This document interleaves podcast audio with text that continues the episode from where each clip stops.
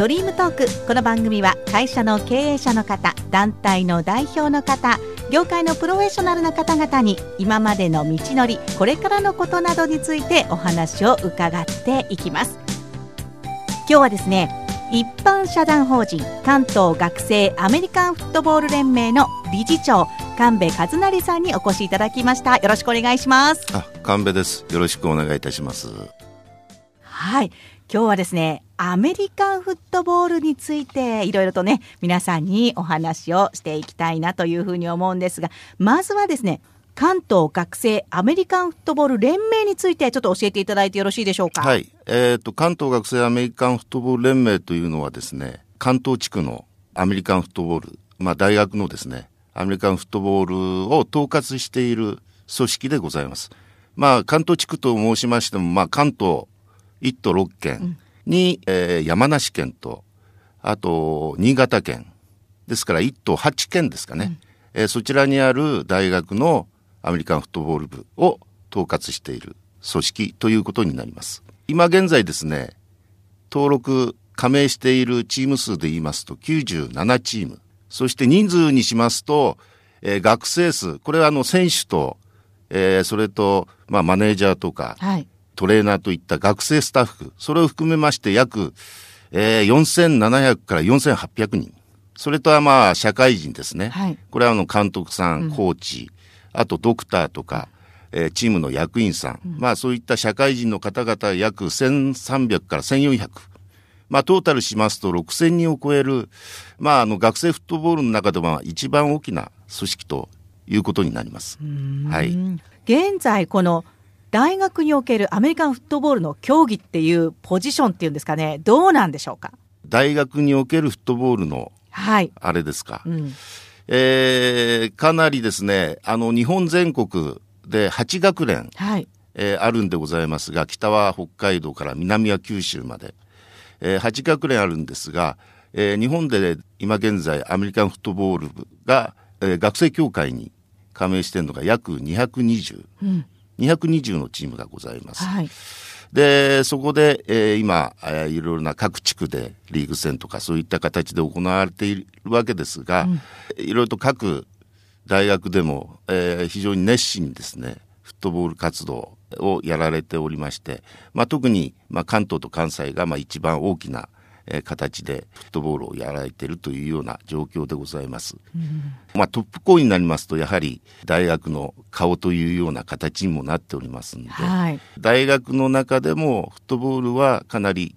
いい位置にいるんではないかなと私は感じておりますが、はい。はい。大学のアメリカンフットボールをですね、皆さんに知っていただくいい機会じゃないかなというふうに今日は思うわけなんですけれども。ぜひ興味を持っていただいてですね、はいあの、皆さん試合会場に実際に足を運んでいただいて、実際に生のですね、はい、フットボールの試合を見ていただければなと思っておりますので、ぜひよろしくお願いいたします。はい。じゃあこのアメリカンフットボールの魅力についてまたね、ゆっくりとちょっと後ほどお伺いしていこうと思いますが、はい、この関東学生アメリカンフットボール連盟がなんと今年80周年ということで、はい、非常に長いですよね。そうですね。はい。はい、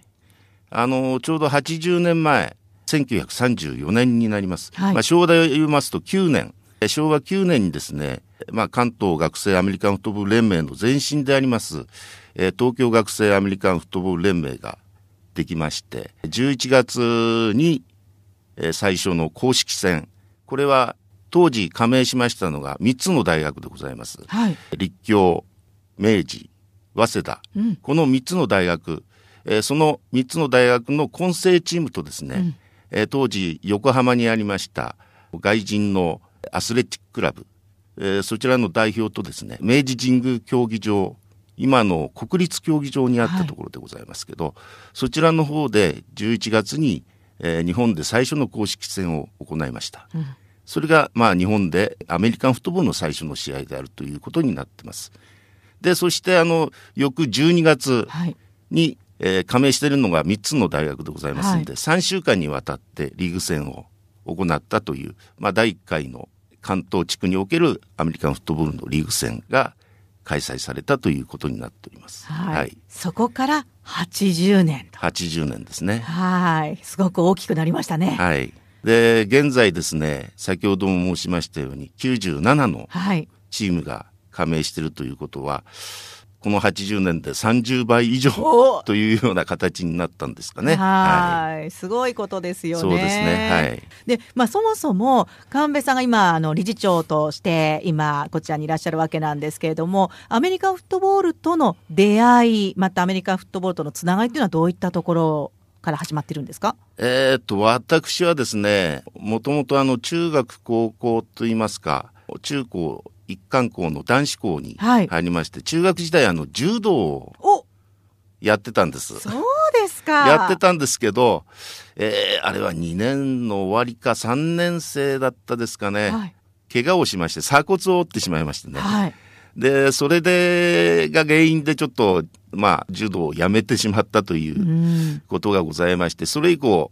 高校時代は何もやってなかったんですよ、スポーツは。はい、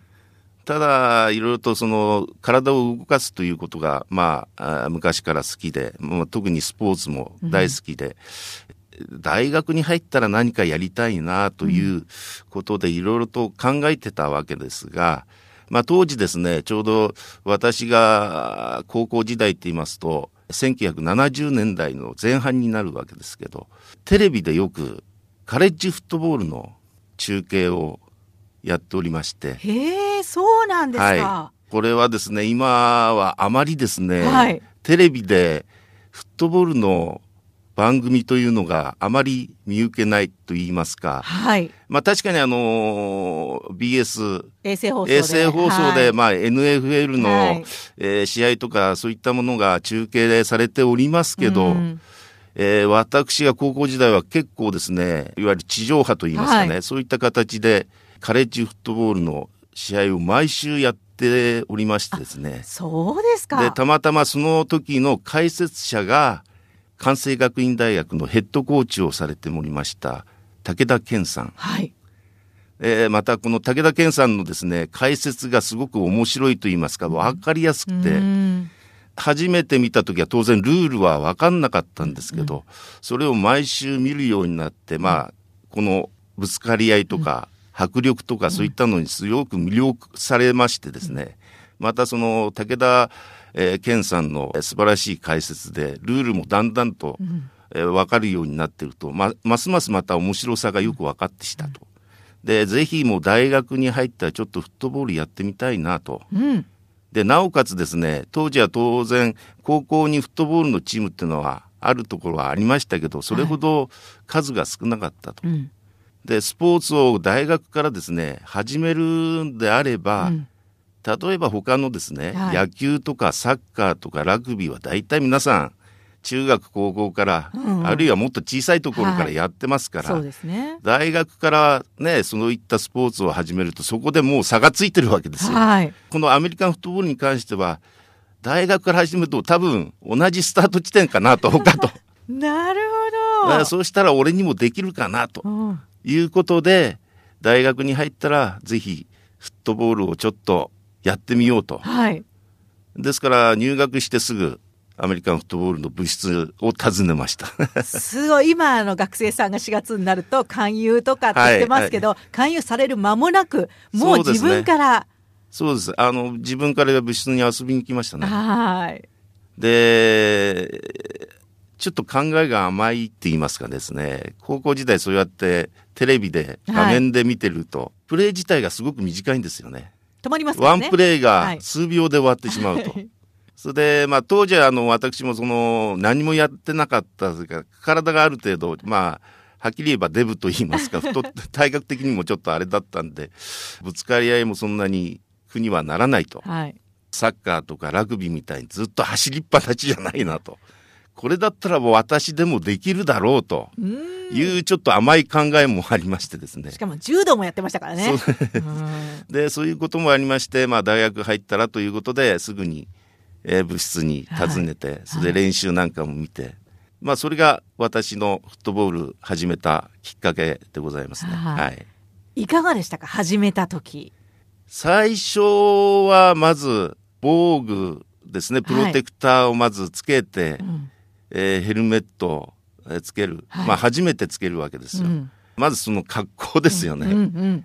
これあのフットボールを始め、一番最初始めたやっぱその格好に憧れるというか、うん。ということもありまして、まあそれでつけて、まあ、えー走り回ったりとかそういったのをしたんですそんなに最初は苦にはならなかったです。はい。ただ、その時はまだ1年生入ったばっかしですからね、はい。上級生もそんなに、まあ優しかったですね。それがもう夏の練習からもう徐々にはい厳しさが増って、こんなにあれだ、あの、厳しいスポーツなのかという、どういうところが一番厳しいなっていう感じられましたかね？いやーなんでこんなに走るんだろう、うんうんというのが、もうとにかくそういうのがありましたうね。んで、とにかく試合なんか見るともうすぐプレーが数秒で終わってしまいますからね。はいはいまあ、とにかくそういったことで、かなり練習では随分走らされましたうね。んそうですか、はねまあ、そういったことを経てでもやっぱりアメリカンフットボールに見せられてずっとやり続けた。うん、好きなんでしょうね。うんズバリもう聞いちゃいますがアメリカンフットボールの魅力っていうのはどの辺でしょうか？アメリカの方では一応昔から言われてますファイナルスポーツだとはい。いうふうに言われております。うん。もうこれが最後のいろいろなスポーツはありますけど、これはもう究極なスポーツだよと。えー確かに体力もありますし、いろいろな作戦面なこともありますし、あと試合になるといろいろなその、えー体力や作戦面以外のこともいろいろなことが絡んでして、相手と戦い合うわけなんですけど、はい。まあそういった、まあ面白さっていうんですかね。まあそういったことで魅了されたと言ってもおかしくはないと思いますね。うんええそうなんですよねアメリカンフットボールは本当にあのいろんなスポーツの要素が入ってきてるなと思うんですけど、はいアメリカンフットボールちょっとルールが分かんないからなっていう方も非常に多いと思うんですよ。はいなんでちょっとですねこれアメリカンフットボールっていうものをですね教えていただきたいなというふうに思うんですけれども、えええまずとっても人数が多いですよね。そうですね。はいはい。で攻める時とそれから守る時とメンバーはガラリと変わったりとか。ですよね。はい。はい。ちょっとその辺からまず皆さんにね、お伝えしたいなというふうに思うんですけど、一応フィールド上に入るプレイヤーというのは1チーム11名。えーそれがオフェンスとディフェンスに分かれておりまして、えーですから、オフェンス11名、ディフェンス11名ということで、一応フィールド上では22名で、はい。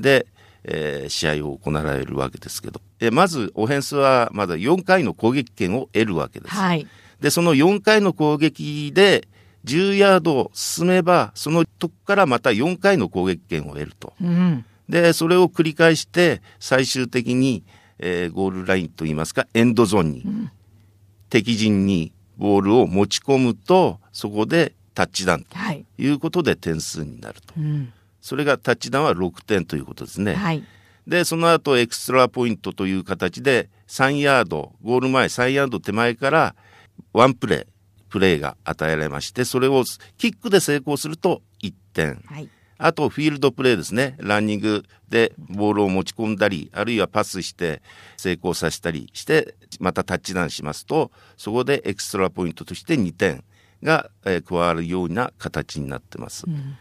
で、また、あの、フィールドゴールと言いまして、まあ、4回目で、あの、4回の攻撃を取ることをファーストダウンというふうに言われてるんですけど、4回目の攻撃の時にファーストダウンが取れそうもなかったら、まあ、フィールドのポジションによりますけどね、はい。ゴールキック、えーキックが蹴れそうなところであれば、フィールドゴールというキックを蹴って、それをバーを越せば3点入るというような形のスポーツですね。うんはい。だから点数が比較的多く6点とか入りますからね。そうですね。まあ、それはあの、ラグビはいーと同じような、うん。えーシステムって言いますかね、うん。そうですね。そういうことになりますね。でも、いろんな試合を見ると、1点差とか3点差っていう試合もあったりしますよね。はい。だから先ほどの1点取れる、2点取れる、3点取れるっていうのが、やっぱり大切になってくるっていうね、はい。ことも多いのかなと思いますけれども、はい。で、4回の攻撃で10ヤードっていうお話がありましたけれども、これも非常に特徴的だなと思います。4回の攻撃で10ヤードするのはまた1に戻れるってなかなかなくないですか？そうですね。一に戻れるんですよね。ええええそうです、そうです。ええ、ねえ本当に。だから本当に取り続けると永遠と、まあ、ゴール行くまで自分たちが攻撃し続けられると。ますし、またはもう1回でロングパスを投げて、そのままタッチダウンしちゃうと、はい、本当に1回のプレーで50ヤード以上も進むことも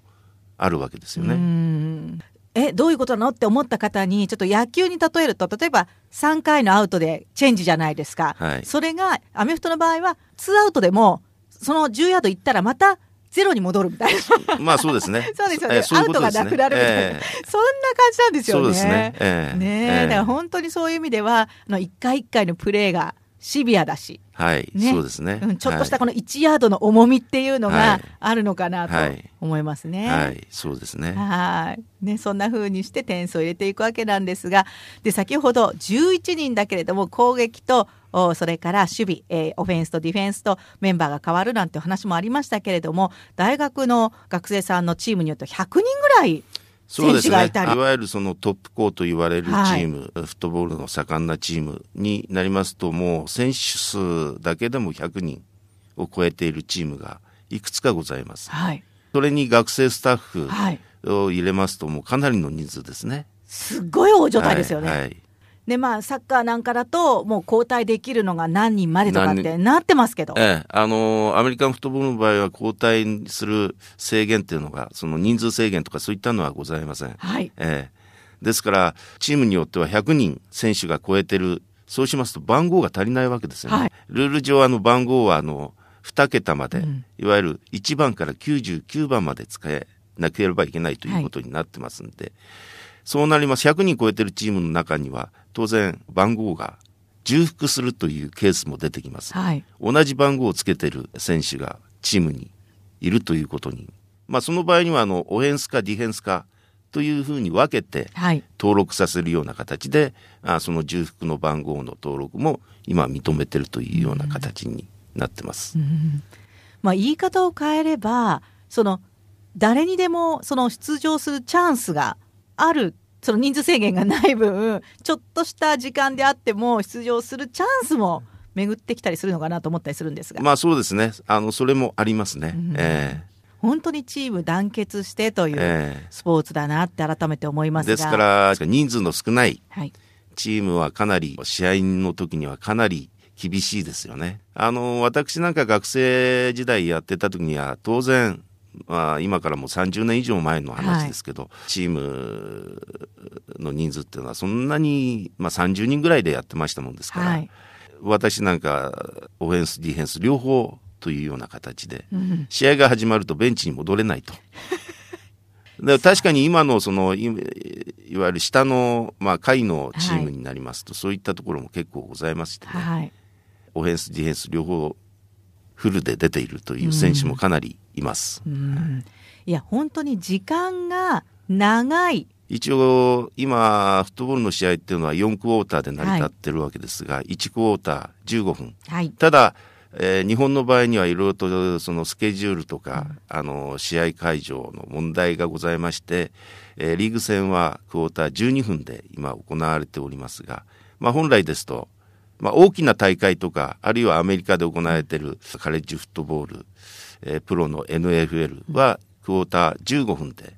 やってるわけです。うん、えー、そうしますと、賞味 15×4 ということで60分。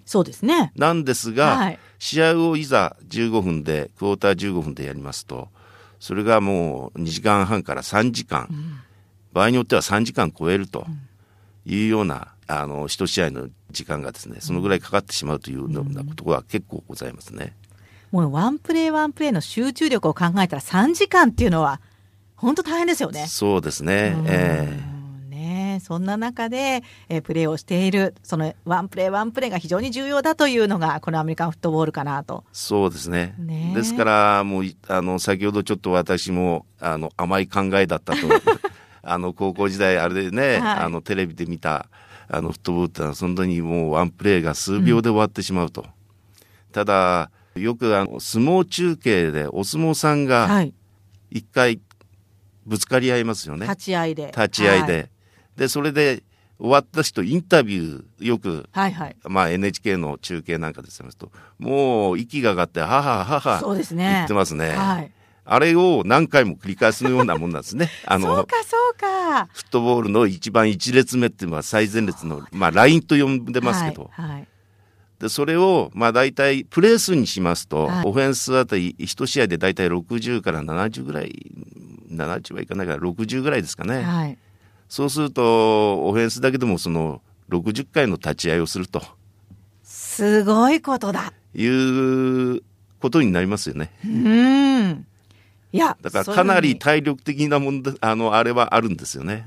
なるほど。ワンプレーワンプレー止まるけれども、その体力的にはものすごく、あります使いますねう。んそうなんですね。で、先ほどちょっとポイントとして気になったのは、大学に入ってからスタートする人がほとんどだっていう。えーそうですね。私が学生時代は、あの、そういう形で大学から始めるのがもうほとんどでしたね。はい。ただ今、まあ、高校でもかなりチームが出てしておりますんで、はいえー高校時代フットボールやってたのがそのまま大学で続けるということもかなり出ております。えー特に一部校の、まあ、トップのチームの選手1年生は大体高校時代の経験者がほとんどじゃないかなというふうに考えてますけどね。はいまあ大学に入ってからでもでも始められるスポはい、ーツという。そうですね。えっ、と、確かにその一部校のそのトップの中にでもですね、高校時代、別のスポーツをやってた方も、えー選手もいます。はい。野球であるとか、まあサッカーとか、うんそういったものをやってたのが大学に入ってからアメリカンフットボールを始めるというようなこともありますね。じゃあ、その小さい時に他の競技で培ってきたはいものが、そうですね。活かせるとはい、活かせますね。はい。はい。ということでね、こんなアメリカンフットボール、ぜひね、皆さん、あの、会場に行くと、本当にバチンってぶつかる音、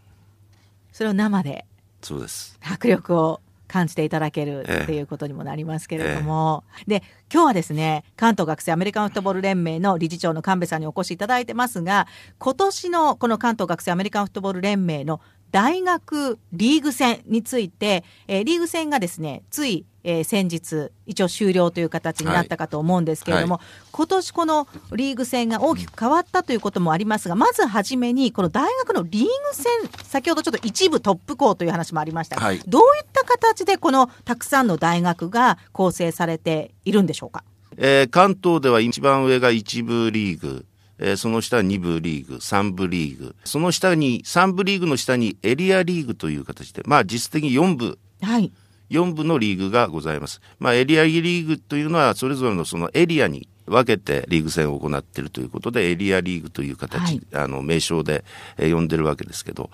一部リーグをですね、一部、二部、三部エリアという形で。で、それとは別に、イカシカリーグ。はい。これは、医科歯科の大学、学校というのは、普通の大学は4年生ですけど、はい医科歯科に関しましては6年そうですね。生でございますんで、そちらの方の医科歯科に関しましては6年間登録できる、うーん医科歯科リーグという、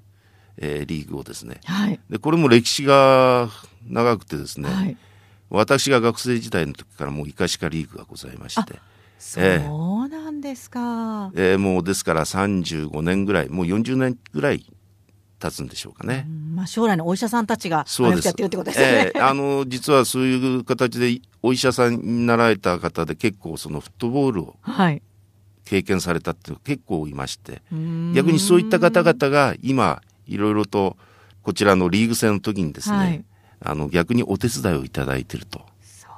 うなんです、ね。いうようなことにもなってるんですけど、はい。層が厚いですよね。一部からエリア、そしてイカシカあるということなんですが。まあ、現在97はい。チーム、えー所属しておりますが、そのうち大体20チームぐらいがイカシカのチームでございまして、80弱ですか、70数チームが、えー一部からエリアまでの、えー中にいるということになります。で、現在一部リーグは、えー16チーム、はい。二部リーグも16チーム、えー三部リーグは24チーム、はい。で、一部リーグは、あの、先ほどちょこっとお話が出ましたけど、えー今年からリーグの再編を行いまして、はいまず去年までのお話をしますと、去年までは一部のえー、16チーム、はいえーそれを2つに A と B と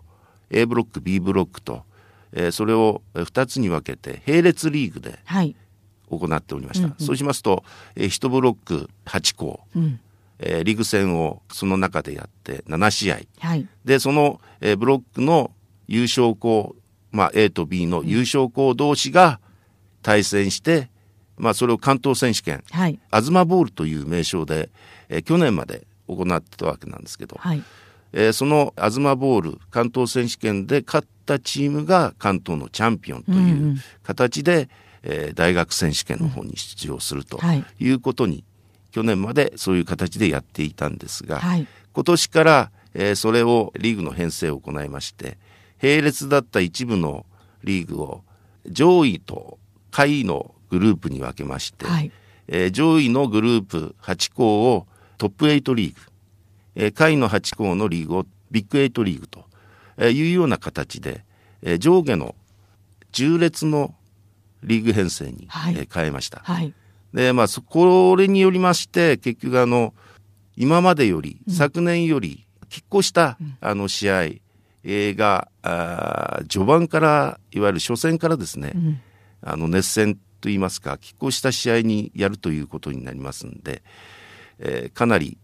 各チームのですね、強化はい。につながるではなかろうかと。うん。それと逆に、あの、フットボールファンの皆さんにおかれましても、はい。そういった拮抗した試合を見てみたいという思いはあると思いますんで、はい。えーぜひそういう形にしていったらどうかなというご意見もですね、はいい。ろいろとファンの皆さんからも聞いておりましたので、うん今年からそういう形ではい。リーグ戦を行うような形にいたしました。はい。いかがでしたか？その形に移行して、最初の年ということでしたが。ええ、いろいろと心配はしてたんですけど、はいあの、やはり序盤からですね、熱戦がありましてですね、はい今年はあの観客数もそうですし、昨年比べるとかなり増えましてですね、はい。トップ8も最終的に日大とはい。法政とが、えーずっとリーグ戦戦いまして6勝0敗でうん。最終的にリーグ戦の最終節で当たりまして、えー3点差えーのすごい拮抗したゲームで、まあ、その時は横浜スタジアムはい。で試合を行ったんですけど、えーかなりお客さんもですね満足された試合をですね、堪能されたというような、まあ、リーグ全体を通しましてもえーフットボールファンの皆さんですね、えーかなり満足されたシーズンではなかったかなというふうに思っております。またその下のビッグエイトリーグはですね、これまたすごく、え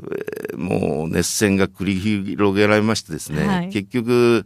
えー最終節まで優勝、まあ、全勝チームがいなかったということもありまして、最終節までもう優勝がどこになるかということが、えーわからなかったというような、えーこともございまして、かなり各チームにおいてもですね、いろいろとチーム力の強化に関しましては良かったんではないかなというふうに感じております。ビッグエイト一部の下の方のグループビッグエイトに関しては上位2校が上とのまあ、入れ替え、入れ替えと言いますかですね、まあ、あの、同じ一部リーグの中なんで、一応あの、チャレンジマッチといはいう名称でちょっと、これは今週末に行われるんですけど、はいやることになってます。はい。そして今度はそうすると下との入れ替えもあるわけですよね。ビッグエイトは、えー下の4チームがですね、はい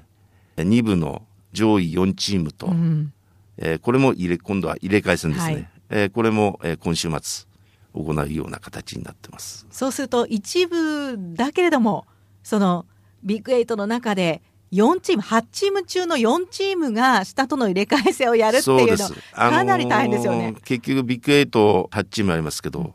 えー上下で6チームがそれぞれ、えーチャレンジマッチ、はい。入れ替え戦にうん。出るというような形になりますんで、はい。うん本当に下からもプレッシャーがあり、そしてはい上への思いもありとはいはい。いうようなね、グループだということなんですね。ただ、こういう形でやっていけば、まあ今年は初年度なんで、はいあれですけど、えーこういうリーグが、あの、定着すれば、まあそれなりに各チーム力をつけてですね、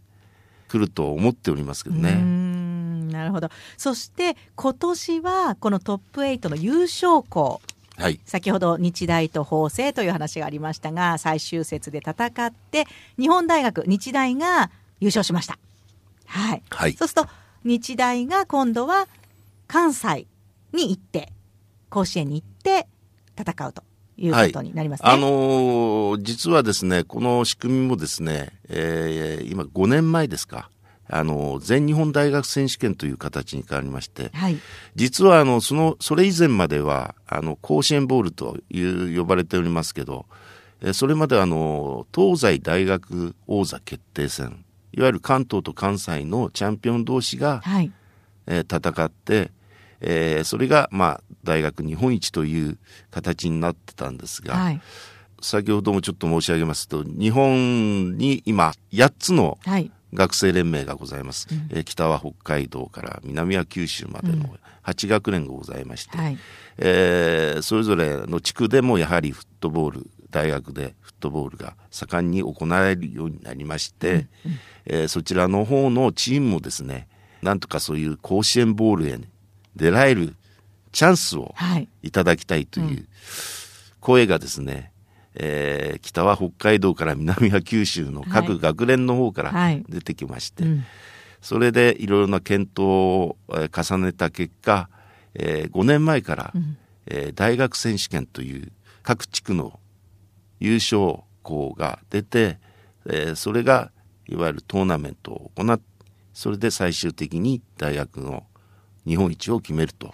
い。う形の、はい、えー、全日本大学選手権という形になりまして、はい、甲子園ボールがその全日本大学選手権の決勝という形になったわけです。はい、えー、ですから関東でチャンピオンになったのが、まあ、5年前まではあそれ以前はそのまま甲子園に行って、はい、関西のチャンピオンとやったんですけど、はい、その前に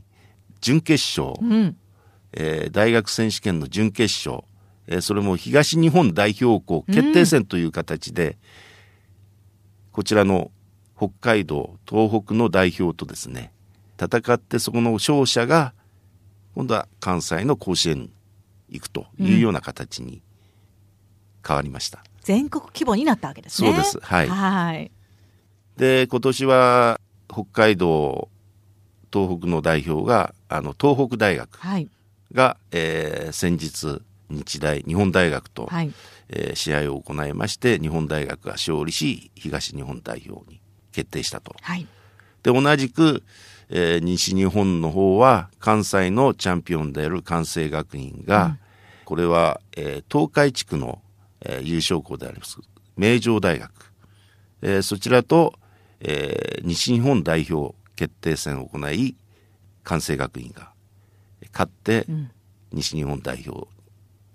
決定したと、はい、そして今週末に甲子園で行われる甲子園ボールに両チームが出場し、えー、激突するというような形になりました、はい、そうするとそこで勝った学校が日本一と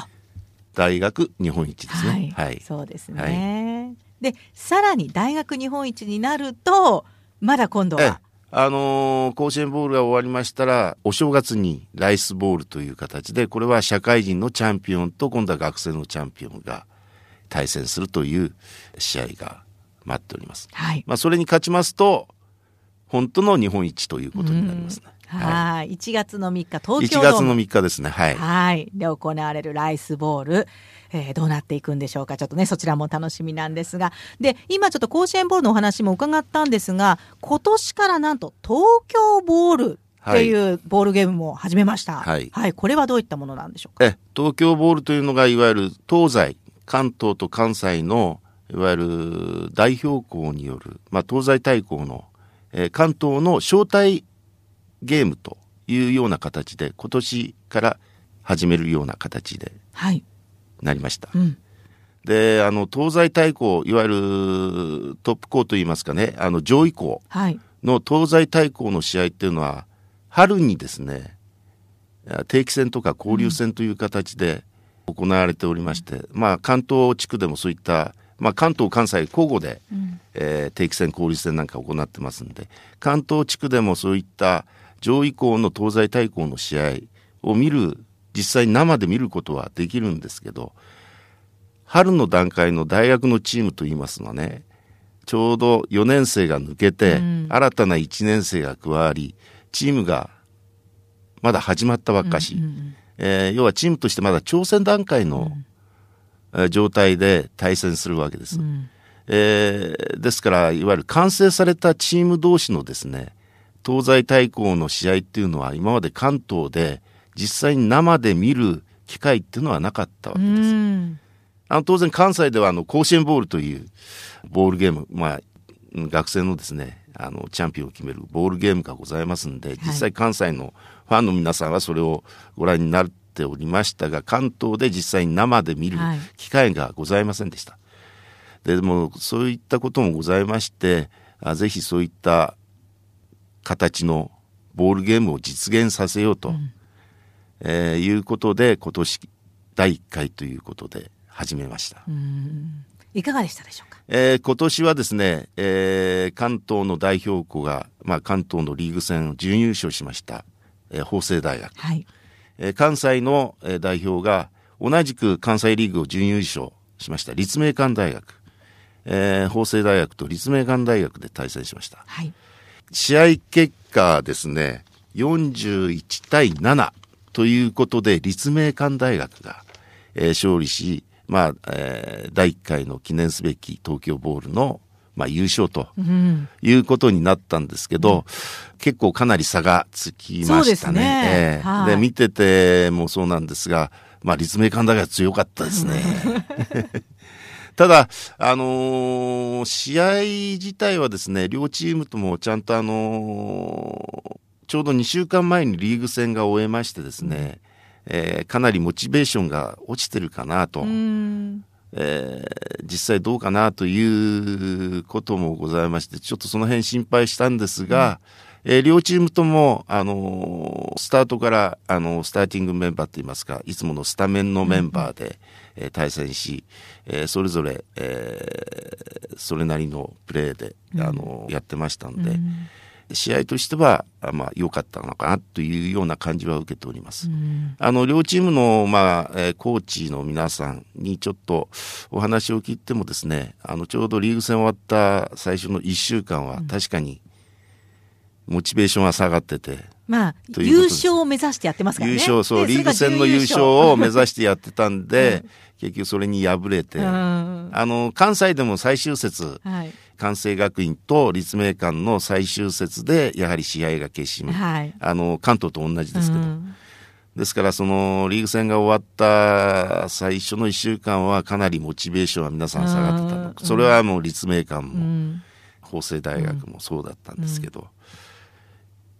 まあその後の1週間で、まあいろいろとチームを作ってしたんですが、逆に言いますと、あの、特に4年生とか、そういったような、まあ、学生としても最後の試合でもありますし、他の3年生以下も、えー、関東で試合がすることができると、うんうん、えー、ぜひ関東にですね立命館のフットボールを皆さんに見せたいと、うん、えー、いうこともありで法政大学もやはり、えー、立命館わゆる関西ナンバー2を対戦するということもあってですね、うん、えー、それぞれ、えー、試合直前の1週間はそれぞれの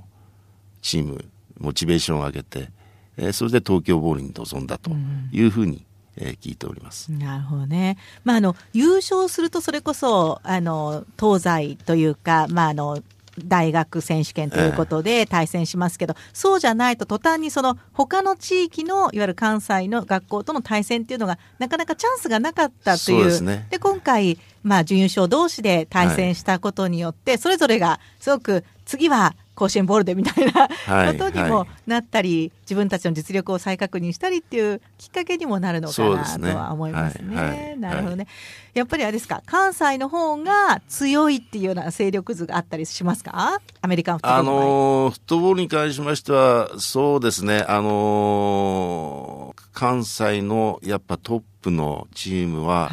やはり強いですね。はいえー、それはどういった事情からそうなるんでしょうか？やはりあの、関西、まあこれも歴史的なあれになってしまいますけど、はいやはり関西でのそのフットボール人気といいますかね、うん、えー、もございますし逆にあのこの間の東京ボール、はい、MVP 取った子が立命館大学のディフェンスの、まあ、一列目ディフェンスの一列目ですね、はい、のラインの子だったんですがその子はあの関東の高校出身、うん、あそうなんですね明学の東村山高校ですか、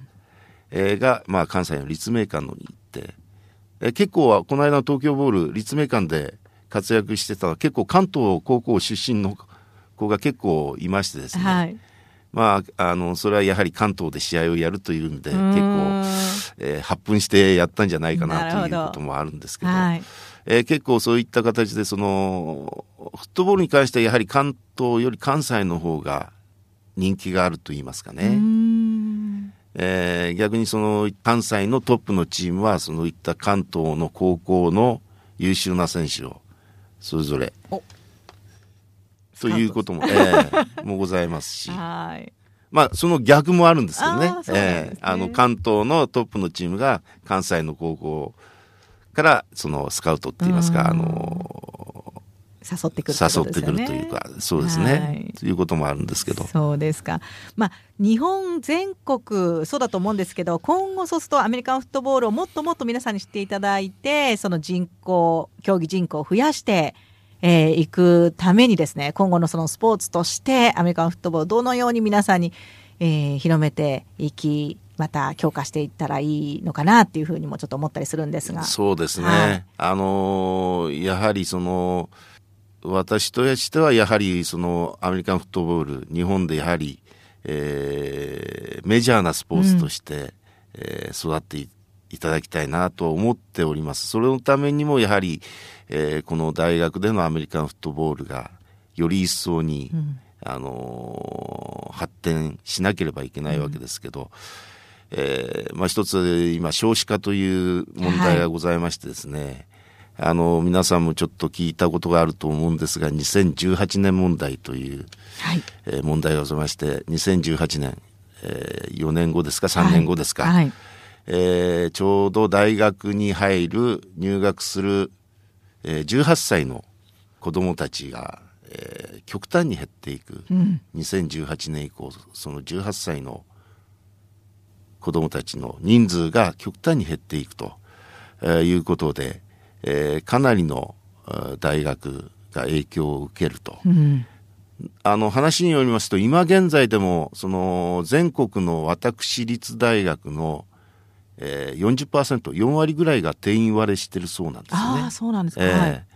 それでっていうこともあり、2018年以降はひょっとしたらそういったことでいくつかの大学が潰れてしまうんじゃないかなと。特に地方大学ですね。はい。まあ地方の国立大学も含めてそういったあの懸念があるということを言われてます。うんうんえーまあ、そういったことは多分、まあ、フットボールだけじゃなくて学生スポーツのもかなり影響があるのかなとえー、現在その関東でも97の大学チームが、えー、所属しておりますけどトップの学校といいますか上位の、まあ、学校はまあそれなりにいろいろと、うん、えー、選手を補充はしてくると思うんですが、えー、下位にいる例えば3部とか、うん、あるいはエリアにいる大学のチームが今後そういったことでいろいろな影響を受けるであろうなということを非常に懸念しております。えー、まあ、そのためにもですね、あのー、当然大学からフットボールを始めることはできるんですけど、はい、今現在その関東でも高校はもう何千とあるはずですが、はい。そすね、その中でフットボールをやっている高校は、えー、それほど他のスポーツに比べると、うん、えー、少ないわけですね。うん、今後はですね、そういったことも考え、いろいろなことを考え合わせると、やはり高校でいろいろなフットボールのチームを作っていただくような方向で、ちょっと活動しなければいけないのかなと。いうことで、まあちょっとこちらの、まあ我々はが大学のあれですけど、うん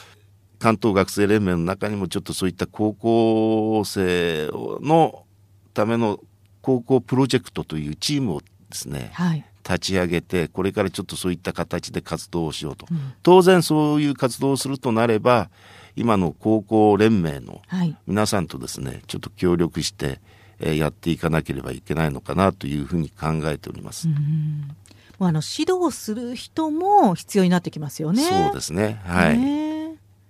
ただ、先ほど言いましたように、あの、関東、今97、はい。えー、それと80周年。うん。えー、かなり、そのフットボール経験者というのはかなり人数的にたくさんおりますんでね。はい、えー、指導、まあそういったことで指導するというのは、えー、そういった形から言うと、見つけやすいのかなというふうには考えてますけどね。なるほど。じゃあ今後、高校でアメリカンフットボール部っていうのができる。できるといいですよね。だからそういうような方向にちょっと持っていきたいなというふうに考えておりますね。はい、なるほどね。で、あの、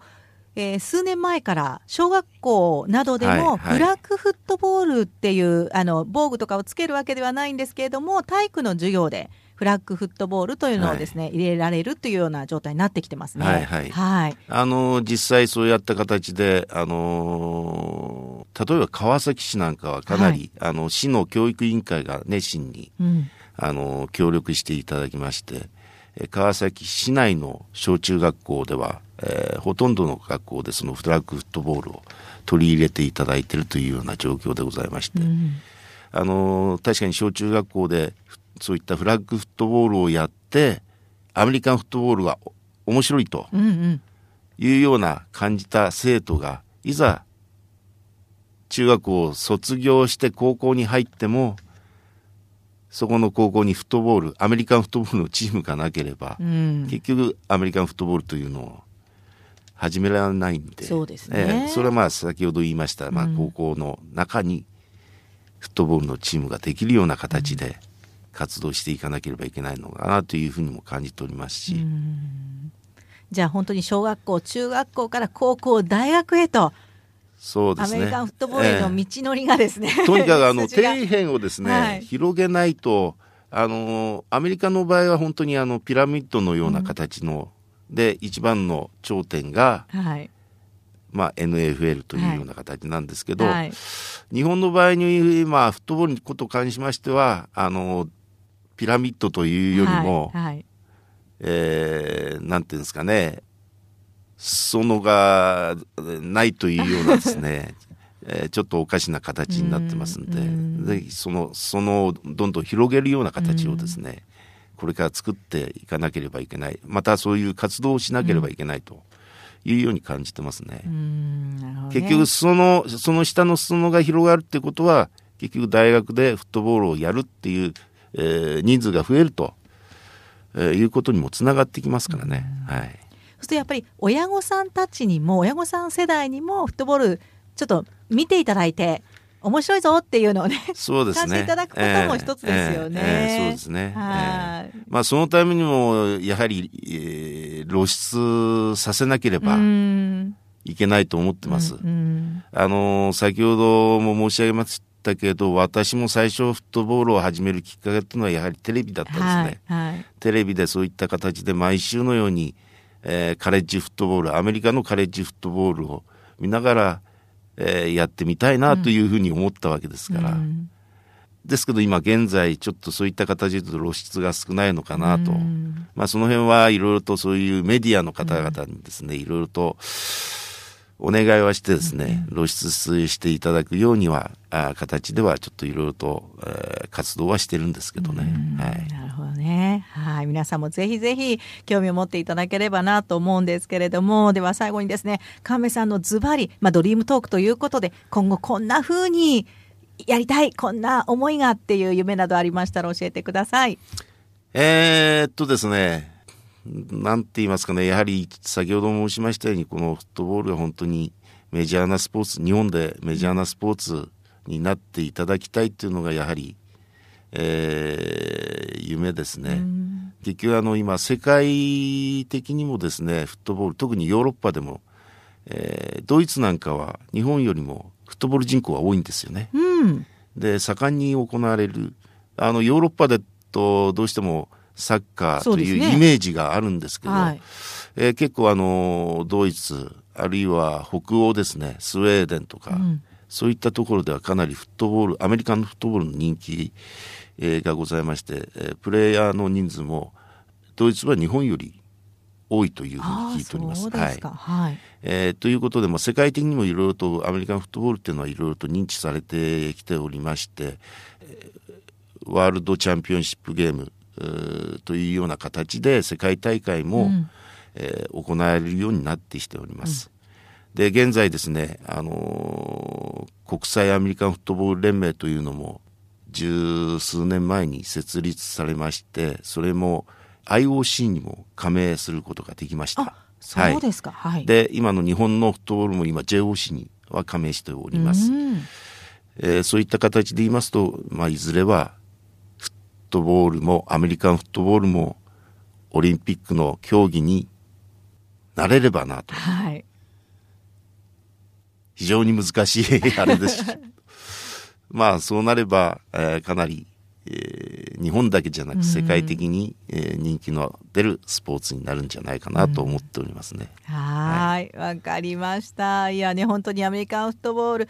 聞いたことあるけどどうなのかな？思いながら聞いていただいた方ぜひですね、まあ、あのお正月のライスボールもあのテレビ中継があったりしますし。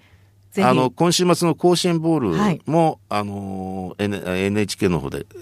中継がございます。はい、はいぜひ見ていただいて、おこういうものだったんだってね、見ていただいて、見れば見るほど面白さが分かってくるスポーツでもありますよね。はい、はい、なんで、一回見て、いや、分かんないって思わずにですね、見続けていただけると いいかなと思いますね。そうですね。はい、ありがとうございました。今日は一般社団法人、